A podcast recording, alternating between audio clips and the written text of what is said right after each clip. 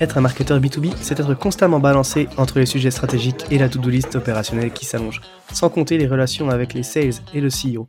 Mais tu n'as pas à être seul. Entre et installe-toi, bienvenue au Café du Market. Je suis Axel Kaetka, ex-responsable marketing et solopreneur, créateur du Café du Market, la communauté francophone réservée aux marketeurs B2B. Avec ce podcast, j'ai créé le contenu que j'aurais aimé écouter pour progresser encore plus vite quand j'ai pris mes premières responsabilités. On y débriefe les méthodes de base comme les dernières tendances marketing en compagnie des meilleurs experts du sujet.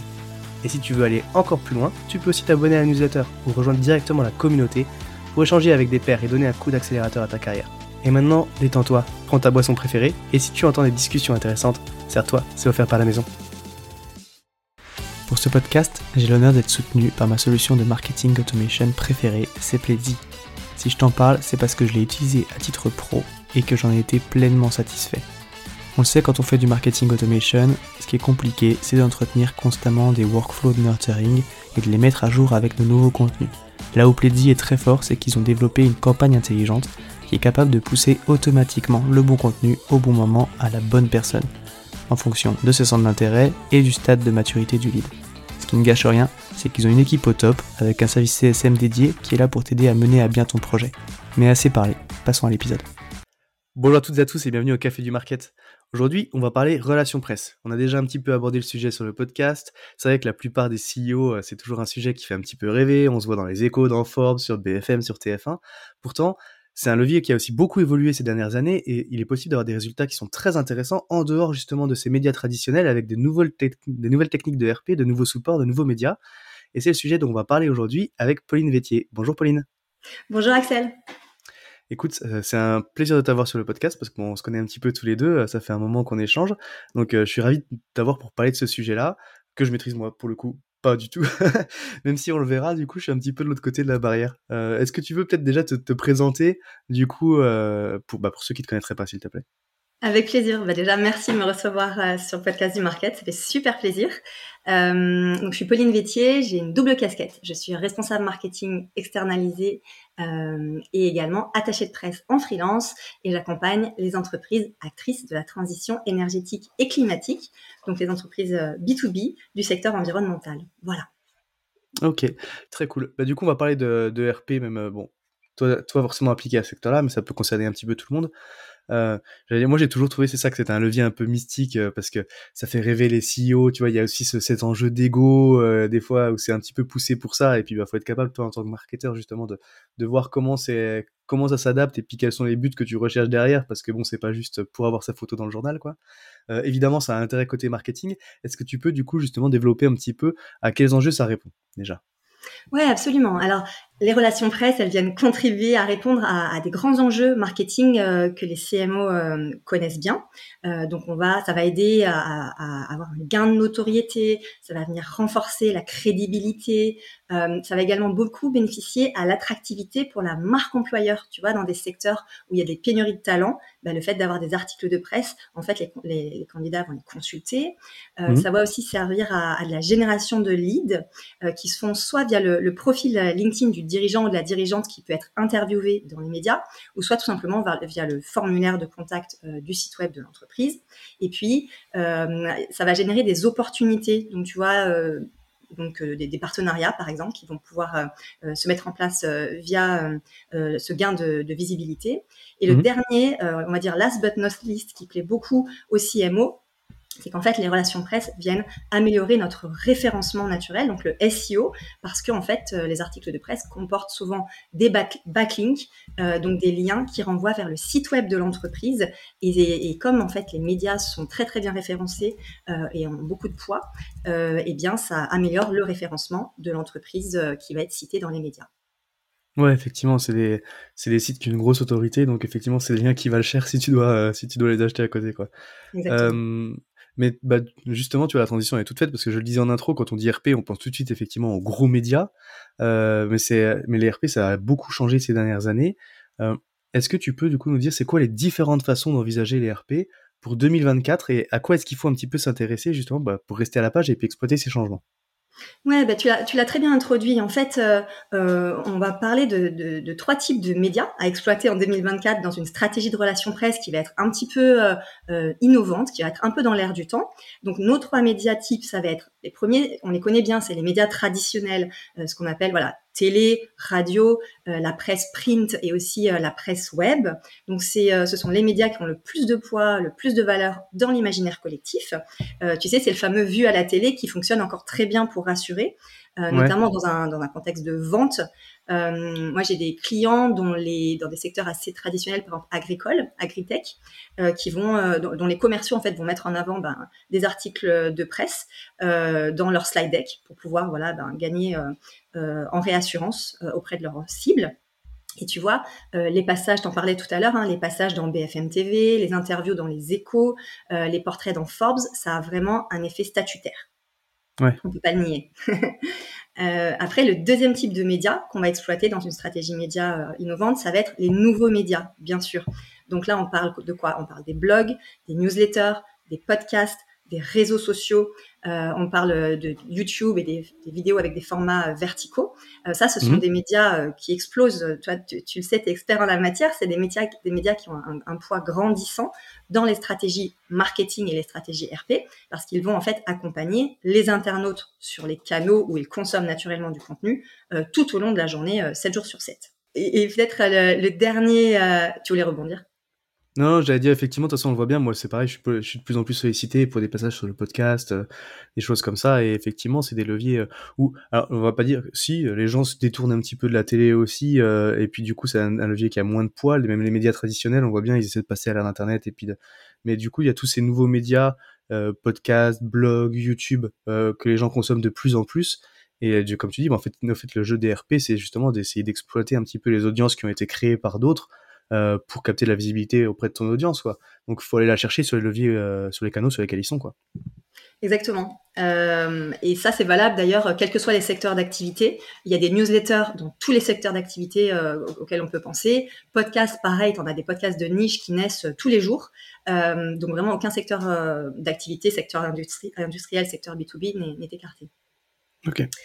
Et euh, donc notre notre dernier euh, levier médiatique qu'on va inclure dans notre stratégie euh, médiatique, médiatique pour 2024, ça va être les influenceurs. Et en B2B, c'est quoi des influenceurs? Bah, Ça va être des prescripteurs, des leaders d'opinion sectorielle, euh, ça peut être des partenariats aussi avec des créateurs de, de contenu dans une niche sectorielle. Et en fait, euh, on va créer ici des, des vraies relations et construire des partenariats de qualité. Et ça va servir à quoi? Bah, ça, ça peut servir à, à différentes choses. À, à éduquer une audience, ça peut aussi aider à la découvrabilité. Euh, on peut euh, comme ça initier des tendances, promouvoir des idées. Et, et, si on veut donner un exemple à notre audience aujourd'hui, c'est bah, toi en fait tout simplement ton partenariat au long cours avec Pledzi, qui est le logiciel de marketing automation B2B pour les marketeurs malins, n'est-ce pas? Ouais, Et je trouve qu'il est, est, ça illustre super bien en fait euh, comment une marque, tu vois, un, un SaaS B2B euh, faire un partenariat intelligent avec un créateur de contenu qui est, ben, toi, tes références euh, euh, sur ton, dans ton domaine.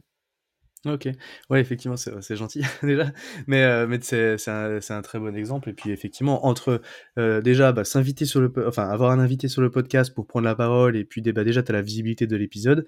Et puis après, comme tu l'as dit, il y a ce partenariat au long cours euh, effectivement, où du coup une marque est associée. Je suis sûr qu'il y a plein de gens qui ont entendu parler de, de Plaisir par le podcast et par le fait qu'effectivement il m'accompagne aussi. Euh, on soit en partenariat sur ce sujet-là, quoi. Euh, très cool. découvert via toi, hein, bah voilà, tu vois. ouais. Du coup, meilleur exemple. Euh, très cool. Euh, bah du coup, concrètement, si on doit euh, s'y mettre en 2024, c'est quoi le playbook pour se lancer? Alors, comment est-ce qu'on aborde le sujet? Ouais, écoute, donc si euh, concrètement là, euh, euh, un responsable marketing veut mettre en place cette stratégie de relations presse B2B innovante pour l'année à venir, le point de départ, ça va être le storytelling. Donc très concrètement, on va chercher à raconter une histoire simple, intéressante, convaincante. Et le storytelling, c'est un des outils stratégiques le plus percutant pour rallier les publics en interne euh, et en externe à l'entreprise. Donc, euh, ce qu'on cherche ici en relation presse, c'est d'avoir une récurrence dans le storytelling pour que le message soit bien entendu, bien compris et bien répété par les différents médias euh, qu'on va cibler et, et les différentes audiences qu'ils vont toucher. Donc ça, c'est le point de départ, storytelling. Okay. Ensuite, euh, on va aider les entreprises B2B à devenir leur propre média, leur propre moteur de contenu. Et ça, euh, ça peut se faire via LinkedIn, via les blogs, euh, via la vidéo, le podcast corporate aussi. Donc voilà, les entreprises deviennent leur propre média. Un exemple très concret qu'on peut donner qu'on connaît bien quand on scrolle sur LinkedIn, c'est en fait il y a beaucoup de marketeurs qui aident les COMEX, les membres des boards d'entreprises à trouver leur voie sur des plateformes aussi puissantes que LinkedIn. Donc voilà, ça se fait par euh, de la formation, euh, la prise en compte de l'employé advocacy dans les objectifs individuels et collectifs. Euh, et moi, tu vois, un exemple très concret, dans les entreprises que j'accompagne sur les sujets donc de, de, mentoring LinkedIn, je vais faire une montée en compétences en continu des équipes avec des sessions de mentoring collectif une fois par mois avec donc les équipes de mes clients. Voilà. on transforme l'entreprise de finalement consommatrice de contenu à euh, actrice et euh, génératrice de contenu de qualité pour l'entreprise. Ok. du coup, ça, c'est vachement important en fait, parce que c'est vrai que quand on pense de euh, RP, justement, on sait toujours ben, essayer de se faire inviter, essayer d'avoir un article, essayer de passer à la télé. Enfin, sauf qu'en fait, t'es pas t'es pas décideur. Enfin, t'es toujours tributaire au final de la bonne volonté de, de quelqu'un d'autre. Et au final, avec les réseaux sociaux, avec euh, bah, même les, canaux, comme on l'a dit, podcast, YouTube et tout, c'est aussi des choses sur lesquelles tu peux, au final, toi-même développer, enfin, devenir ton propre média, prendre la parole, et au final, tu as besoin de la, permission de personne pour euh, construire ton audience et puis te bah, toucher ta cible, au final, et faire passer tes messages. Quoi. Donc c'est quelque chose qui n'est pas à, négliger, pas à négliger. Et puis, euh, tu l'as dit rapidement, c'est l'employé de Vocacy. Euh, est-ce que tu peux peut-être juste développer à peine si c'est pas clair pour tout le monde, tu vois? Et puis, euh, est-ce que tu as deux, trois astuces aussi? Parce que c'est quelque chose qui parfois est difficile à mettre en place. Dans, bah, forcément, ça va, tu vas le dire, c'est basé sur les employés. Mais du coup, effectivement, mettre en place cette machine-là, c'est pas toujours évident, quoi. Ouais, l'employé advocacy, en fait, c'est simplement euh, sélectionner des, des, employés qui sont volontaires en interne et leur donner les armes pour pouvoir, leur donner les outils pour pouvoir, euh, en fait, produire leur propre contenu, leur propre post sur LinkedIn. Ça passe simplement par de la formation euh, et de l'accompagnement en continu, soit par quelqu'un en interne, ça peut être le responsable communication, responsable marketing, ou par quelqu'un en externe. Donc, il y a des tas de, de, de, CMO externalisés, notamment, ou de spécialistes de la prise de parole qui, qui font ça très bien. Euh, et en fait, pourquoi est-ce qu'on transforme euh, les employés en, euh, en créateurs de contenu finalement? Et eh ben en fait, on l'a mentionné déjà à, quelques reprises, plutôt qu'ils soient passifs et qu'ils attendent des opportunités, opportunités business, opportunités de visibilité, en fait, ils vont la créer par eux-mêmes via les posts qu'ils vont publier, voilà, sur leur activité dans l'entreprise. Et ça, tu, tu l'as observé, du coup, c'est quelque chose, comment est-ce que tu motives, enfin, tu l'as dit, il faut prendre plutôt des volontaires, mais c'est vrai que alors, c'est une réticence qu'on avait peut-être un, peu plus il y a quelques années que maintenant, où ça se démocratise quand même pas mal. Mais euh, on a tendance à dire, euh, quand on est employé, que son profil LinkedIn, tu vois, il y en a beaucoup qui le voyaient comme un CV. Au final, c'est son image personnelle. Et du coup, euh, parler pour sa boîte, ou en tout cas mettre, tu vois, c'est, t'as des situations qui sont des fois un petit peu délicates, où les gens sont un petit peu réticents, parce qu'après tout, ouais, je peux exploiter mon image pour ma boîte, tu vois. Enfin, comment, comment est-ce que tu arrives à, à travailler ce sujet-là?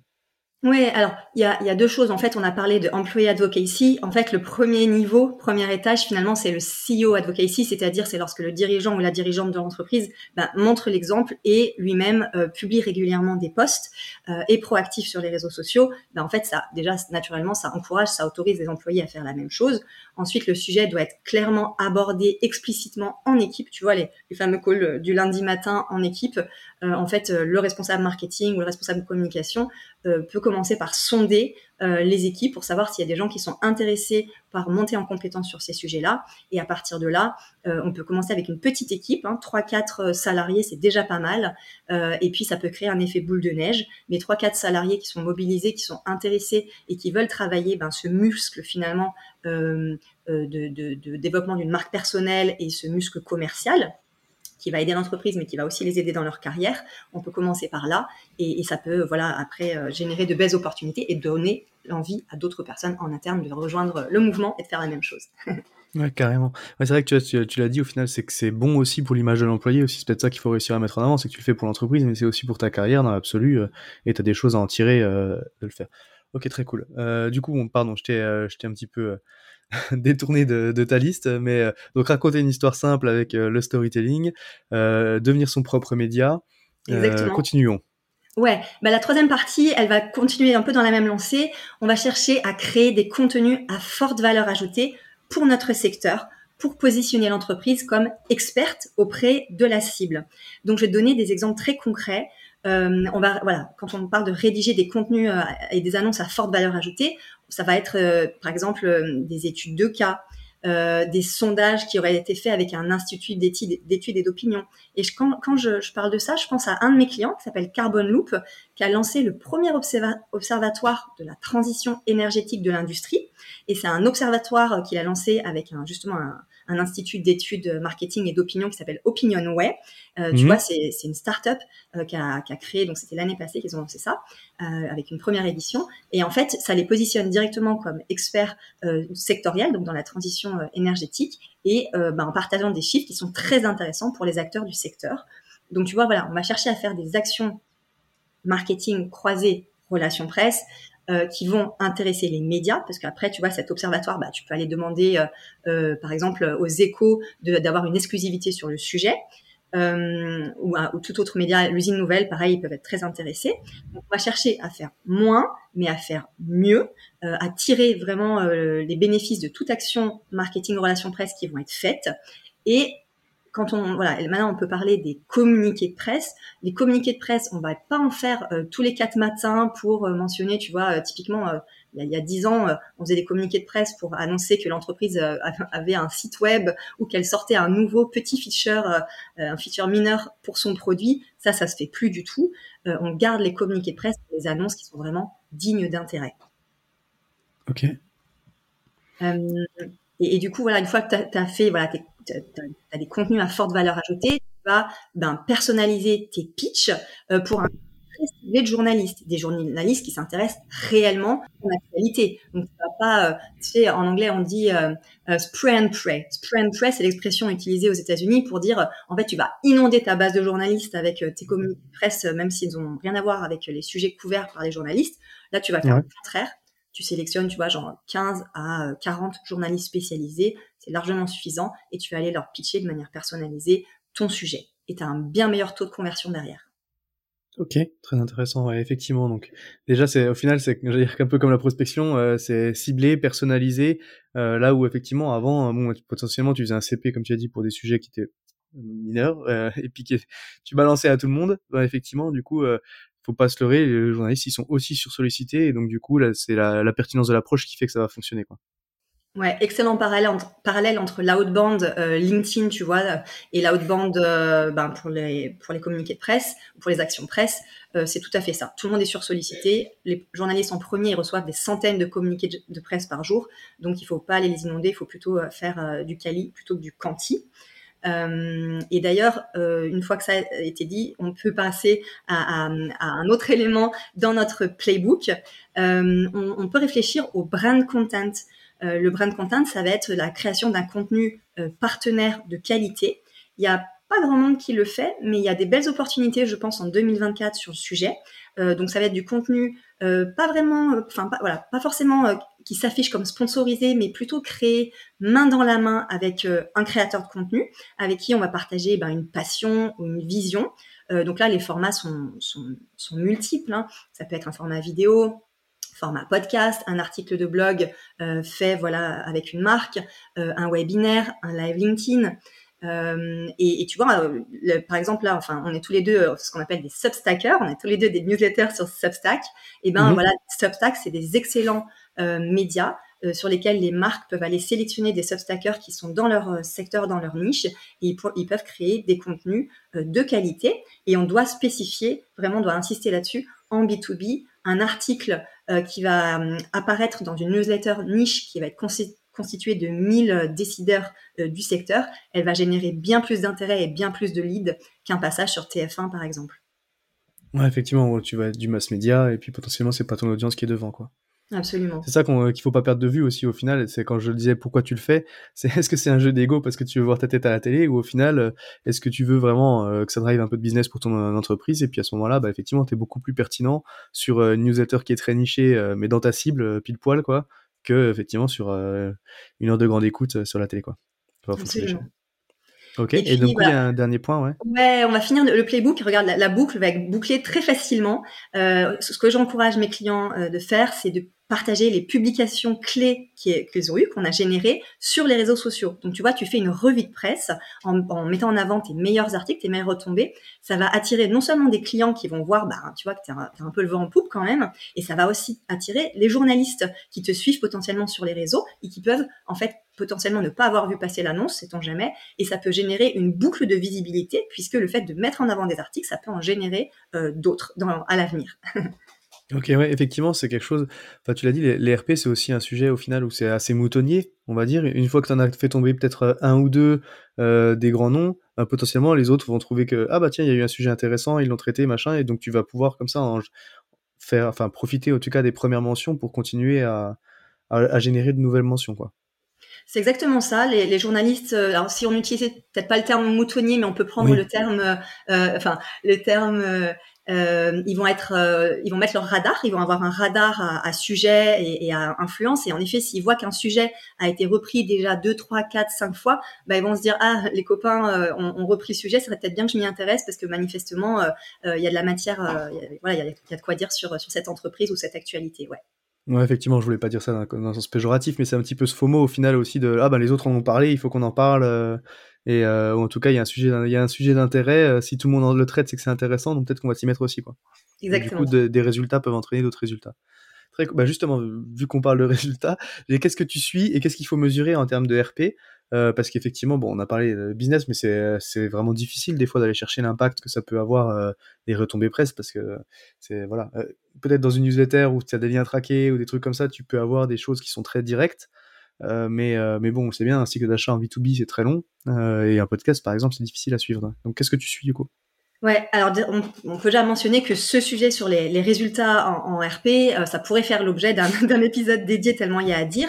si on y répond assez simplement, euh, eh bien, on peut mentionner déjà que tu vois, en marketing, typiquement, ce qu'on va suivre, ça va être des, indicateurs d'acquisition, de ROI, tandis qu'en relation presse, euh, on va être plutôt sur des indicateurs de notoriété et de réputation.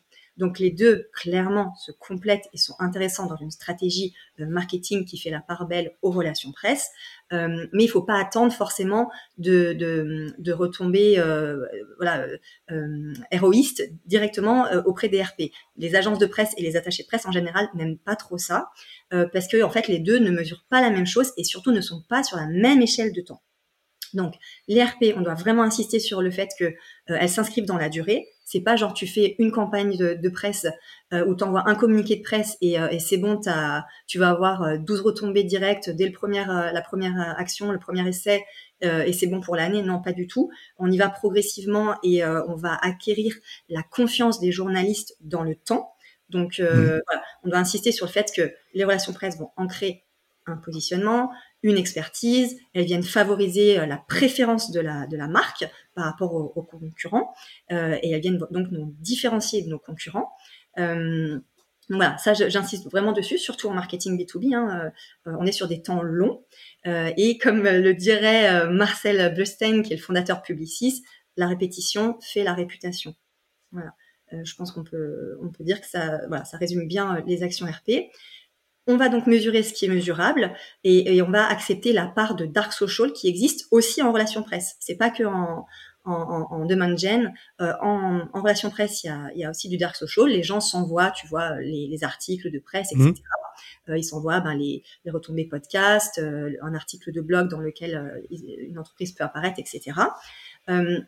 Donc, pour être extrêmement concret, moi, quand je présente des bilans de campagne de relations presse à mes clients, ben, je vais mettre en avant combien d'articles ont été publiés, euh, dans quel type de médias, euh, la taille de l'article. Est-ce que c'est juste, euh, tu vois, euh, une citation du dirigeant dans un dossier, ce qui est déjà pas mal d'ailleurs, ou est-ce que ça va être ben, une double page dédiée à cette entreprise euh, Est-ce que, est-ce que, en fait, il y a eu une interview ou pas d'interview qui ont généré cet article quand on a eu une interview avec le journaliste, ça, ben, ça gagne des points parce qu'on a vraiment une relation du coup de proximité euh, avec lui. On a mmh. plus de temps avec lui. Euh, voilà, donc tu as plein d'indicateurs euh, quantifiables comme cela. Et, et moi, je, je, rajouterais aussi que en conseil, on peut demander explicitement à la direction de l'entreprise ou aux équipes de vente s'ils voient des changements de leur côté. Moi, j'ai des clients après des campagnes de presse qui m'envoient des clairement des, relevés. Ils ont un, ils ont par exemple des nouveaux backlinks qui ont été créés. Ils ont une explosion des demandes entrantes sur le site web avec un, tu vois, un, un taux de complétion du, du formulaire de contact qui explose. Euh, donc voilà, souvent ils peuvent me, me, partager ces résultats, ce qui est toujours encourageant pour moi, pour mon travail. Mmh. Euh, et tu vois, petite euh, petite minute autour de, de la demand gen, j'encourage les entreprises à traquer l'influence des relations presse en mettant des champs ouverts dans le formulaire de prise de contact donc, tu vois, c'est la fameuse question comment avez-vous entendu parler de nous? Ben, C'est intéressant, en fait, si ben, le, client peut, peut, dire, enfin, le prospect peut, peut dire qu'il l'a entendu via tel ou tel article de presse, interview dans tel média, etc. Euh, et, et, puis pour finir sur cette partie qui est très importante du, euh, des, du tracking des résultats en relation presse, je vais donner un exemple hyper concret. Euh, mmh. Au mois d'octobre, j'ai accompagné un de mes clients sur un voyage de presse qu'on a organisé sur le site industriel du client euh, euh, qui produit des, des, bandes de recharge intelligentes pour les véhicules électriques. donc le site est en, en Norvège. Euh, et en fait, la, la, directrice communication Europe euh, voulait, vraiment montrer la valeur euh, des relations de presse et de tout le travail qu'on a effectué pour ce voyage de presse qui était une première pour l'entreprise. Donc, tu vois, c'est le marché français, c'est la France qui a mis en place ce voyage de presse, mais dans les autres pays européens, elle veut vouloir, enfin, elle veut répliquer la même chose. Donc en fait, elle, elle a utilisé une mesure qui est assez connue, c'est l'AVE, l'Advertising Value Equivalence. Donc euh, en gros, c'est ça, ça définit euh, la valeur d'une retombée immédiate en la comparant au coût d'une publicité au même endroit au même moment. Euh, c'est un instrument de, de, mesure des relations presse qui est très connu, qui est utilisé, et dans pas mal de logiciels de suivi de RP, il y a cet, cet usage de l'AVE. Euh, Mais il est décrié parce qu'en fait, il a des limites. En fait, tu, dans, dans, cette, dans cette, cette, mesure, elle permet de, finalement de calculer euh, le, la place qu'a pris ton article de presse euh, dans les médias euh, mmh. tu, mets les liens en fait, hein, tu lui fournis euh, les liens à ton logiciel et il va te fournir euh, une valeur monétaire équivalente en, en, en publicité. Donc pour ce client-là, il y a eu un équivalent AVE de 80 000 euros. Et comme la, le, le, voyage de presse a coûté au client 19 000 euros, en fait, le client a pu estimer qu'on avait un ROI de plus 287% qui avait été généré via ce voyage de presse. Ok très positif. La seule limite, c'est que, en fait, cette mesure, elle est limitante puisque elle, euh, n'inclut pas, par exemple, des invitations à des tables rondes euh, organisées par les journalistes euh, qui sont venus au voyage de presse. Et ces invitations à des tables rondes, ben, en fait, elles ont vachement de valeur. Les relations long-termistes qu'on a tissées avec les journalistes qui ont participé au voyage de, presse, elles ont vachement de valeur et elles ne rentrent pas dans cette mesure héroïste, finalement. Ouais, effectivement. Bon, c'est pas parfait, mais c'est euh, une bonne indication. Ça fonctionne aussi en SEO, je crois, quand tu le fais. Euh, enfin, c'est aussi une façon de valoriser, tu sais, le, le, le, le coût du trafic. Euh, ce que ça te coûterait, en fait, d'acheter d'acheter ce trafic-là via de la pub. Tu vois, c'est la valeur du trafic généré, c'est c'est un indicateur aussi qu'on retrouve parfois. Donc, c'est pas parfait. C'est on le dit, de toute façon, le tracking et la mesure, c'est pas toujours parfait en marketing. Il y a plein de choses qui influent sur un parcours d'achat. Et du coup, euh, voilà, faut avoir conscience des limites quand on met des choses en place, mais en tout cas, c'est intéressant quand on est capable d'avoir un petit peu d'esprit critique sur la donnée, quoi. Euh, très cool. Bon bah écoute, merci pour toutes ces bonnes pratiques, Pauline. Euh, on se dirige doucement vers la fin de l'interview. On a parlé de bonnes pratiques et tout ce qu'il fallait faire. C'est quoi, toi, un petit peu rapidement tes, tes complications du moment, en tout cas tes challenges et les sujets qui sont un peu moins roses, quoi. Ouais, alors, mm, donc moi, tu sais, j'ai cette double casquette, responsable marketing externalisé et attaché de presse freelance. Et ouais. du coup, euh, euh, le, bah, je pense que comme pas mal d'indépendants, le marché quand même été assez euh, secoué pour, euh, pour euh, certains d'entre nous euh, sur 2023. Mmh. Moi, j'ai mis un, un, truc en place qui, qui, fonctionne bien pour mon activité et qui m'a permis de relever pas mal de challenges. J'ai mis en place des contrats d'accompagnement annuels pour mes clients. Euh, okay. ce qui me permet de sélectionner très peu de clients. Euh, j'ai cinq contrats, tu vois, euh, à, signés. Donc, j'accompagne quelques entreprises triées sur le volet avec qui j'établis vraiment cette relation de confiance et je peux les accompagner sur le long terme puisque, ben, notamment, tu vois, on l'a vu en relation presse, euh, faire des, des, RP one shot, ça ne fonctionne pas, ça n'a pas d'intérêt ni pour moi, ni pour le client, ni pour les journalistes. Donc, tu vois, voilà, euh, mon objectif pour moi ces derniers mois, c'était de permettre d'avoir de la visibilité pour mon activité euh, et, donc ben, de pouvoir en, donner aussi à mes clients via les résultats qu'on obtient ensemble. Ok, donc effectivement, tu as dit une année un, un, challengeante déjà en soi quand on est indépendant, ça t'a obligé du coup effectivement à trouver au final cette nouvelle offre, c'est ça? Enfin, tu as retravaillé un petit peu ce, ce modèle-là quoi pour Ouais, mon modèle de fonctionnement. Au début, c'était un peu euh, venez comme vous êtes, et puis je me suis rendu compte que ça avait des limites, euh, c'était épuisant, et, les résultats pour moi n'étaient pas suffisamment satisfaisants parce que bah, c'est ce qu'on a vu pendant tout l'épisode en fait. Les mmh. RP se font sur le long terme, faire des campagnes une fois de temps en temps, ça n'a pas vraiment de sens. Moi, je me fatiguais pour rien. Au moins là, en, en ayant des campagnes un peu plus régulières, tu vois, je mets en place des contrats, enfin je, des accompagnements donc euh, avec des actions presse chaque trimestre, une fois par trimestre au moins pour mes clients, euh, et on, vient, on va, voilà, on a des bien meilleurs résultats et on tisse des relations bien meilleures euh, avec les journalistes. Ouais, ouais, effectivement, l'RP c'est aussi une relation de confiance et puis du lien que tu es capable de, de, tisser avec ces journalistes. Ok, très cool. Si on devait justement bah, résumer notre échange pour donner un conseil, c'est quoi la chose à retenir de ce qu'on s'est dit, du coup, pour les marketeurs qui veulent aborder ce sujet en 2024 Ouais, bah écoute, on va remettre une couche. Hein. On va faire des, des, relations presse avec empathie pour nos, nos publics euh, clés, nos publics ciblés. Euh, les journalistes sont des humains. Euh, on peut organiser des échanges informels avec eux tout au long de l'année, avant d'avoir besoin d'eux. C'est ce qu'on recommande. on peut solliciter, tu vois, un échange, leur demander quels sont les sujets sur lesquels ils sont en recherche sur, tu vois, le trimestre à venir. Et, et, ça, ça fonctionne bien mieux que de les solliciter quand on a besoin d'eux. Donc voilà, faire des RP avec empathie. Carrément. Bon bah écoute, très cool, c'est un, très bon conseil. Et puis j'ai envie de dire, ça peut marcher un petit peu dans tous les cas, hein, même euh, pour soigner vos relations amicales. Hein, c'est bien d'inviter vos amis à manger de temps en temps avant de leur demander de venir pour déménager, quoi. Euh, bon bah écoute, merci beaucoup, Pauline. Si jamais il y a des questions pour toi, bon, tu l'as dit, mais euh, du coup on peut te trouver du côté de LinkedIn. Absolument, venez me voir sur euh, LinkedIn. Et puis sinon, j'ai euh, j'ai tous mes liens sur euh, mon site paulinevetier.com. Donc vous pourrez avoir accès via ça à ma newsletter, ce que vous voulez, LinkedIn, mes, mes réseaux sociaux en général. Au plaisir pour échanger si vous avez des questions sur le sujet. Super, bon bah écoute, merci beaucoup. Et puis bah maintenant, moi je te souhaite une bonne journée. Merci à toi Axel. Salut. À tous ceux qui ont tenu jusqu'ici, déjà merci beaucoup. Et j'imagine que le sujet vous a plu. Donc n'hésitez pas à envoyer de bonnes ondes à notre invité. Pour ceux qui le souhaitent, le meilleur moyen de soutenir le podcast, ça reste d'en parler autour de vous et de laisser 5 étoiles sur ta plateforme d'écoute préférée. Je compte sur toi. Dans tous les cas, à bientôt pour un prochain rendez-vous au Café du Market.